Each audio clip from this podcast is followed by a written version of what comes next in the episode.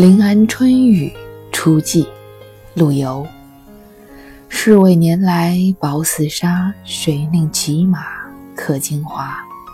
小楼一夜听春雨，深巷明朝买杏花。矮纸斜行闲作草，晴窗细乳细分茶。素衣莫起风尘叹，犹及清明可到家。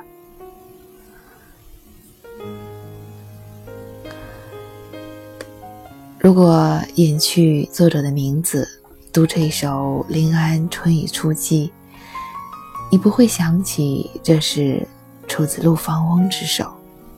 毕竟，在我们的心里，他是豪放派的代表，他是铁马金戈、气吞残虏的陆放翁。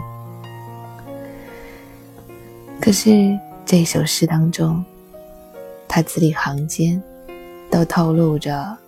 杏花般的春色，却更隐含着世味薄似纱的感伤之情，以及闲坐草西分茶的无聊之绪。似乎做官做到了无聊至极，只想着在清明节时回到镜湖边的山阴故家，不想在这炎凉的世态当中。蹉跎下去，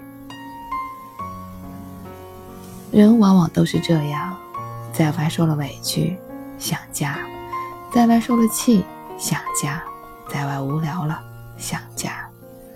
古往今来莫不如此，我们这些平凡的小人物如此，豪放如陆游也是如此，在人类的心底。在那个最底层的地方，总有一个叫做家的地方。这不仅仅是对于重视家文化的中国人如此，这似乎应该是一个放之四合而皆准的真理。只是有一些民族，比如我们，敢于把它说出来、发挥出来、写出来、唱出来。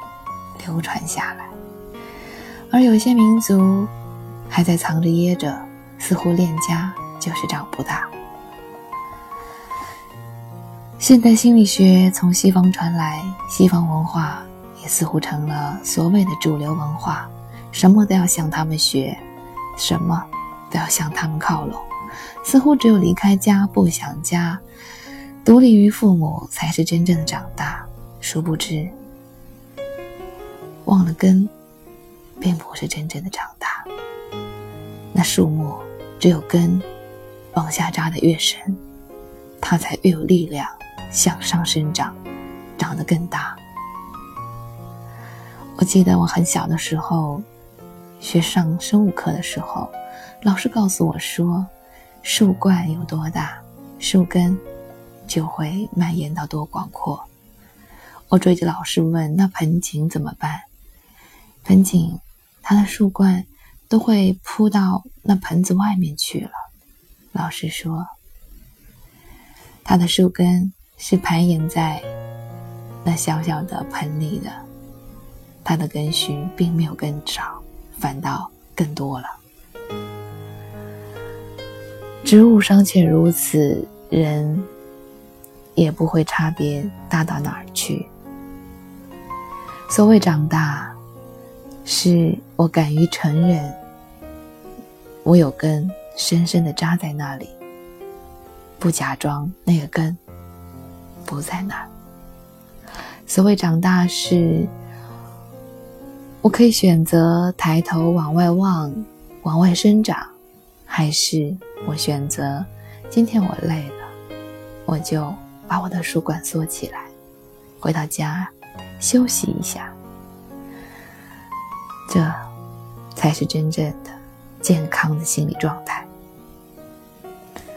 就像陆游这样，想一会儿清明可到家，并不妨碍他那流传千古的名声。陆游《临安春雨初霁》，是为年来薄似纱，谁令骑马客金花？